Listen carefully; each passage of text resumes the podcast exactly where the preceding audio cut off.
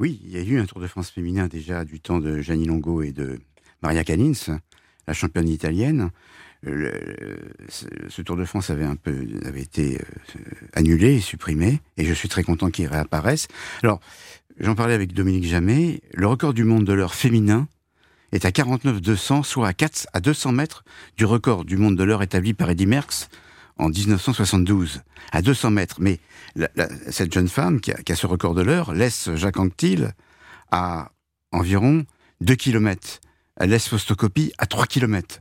Alors, ça ne veut pas dire que les femmes euh, euh, sont devenues plus fortes que les hommes de cette époque en cyclisme. Ça vous montre la progression technologique sidérante, sidérante euh, euh, du vélo lui-même. Mais alors il s'est passé quelque chose de très intéressant. Chris Boardman, il y a très peu de temps, il y a 2-3 ans, avait décidé de s'attaquer au record de l'or des Merckx en utilisant la même bicyclette euh, et les mêmes conditions dans lesquelles Eddy Merckx avait battu le record de l'heure. Il faut savoir qu'à 3-4 minutes de l'arrivée, il était derrière Eddy Merckx. Et c'était un homme qui est arrivé 20-30 ans après Eddy Merckx. Et donc, il l'a battu de très peu. S'il n'avait pas été informé, euh, de, cette justesse, de, ce, il a, fini au sprint, et il a battu d'extrême justesse Eddie Merckx et il était lessivé. Chris Boardman, qui a été un, grand champion britannique et qui là nous a donné la mesure de la valeur du record de l'or d'Eddie Merckx, vous voyez Bon, maintenant, les, les, vélos changent tellement souvent, ils sont tellement souvent améliorés, que les records de l'or qui se battent les uns les autres n'ont plus de sens, malheureusement. C'est un sport qui a de moins en moins de sens. De moins en moins de sens. Et déjà, on en reparlera peut-être, mais déjà, on, ignore le visage des coureurs.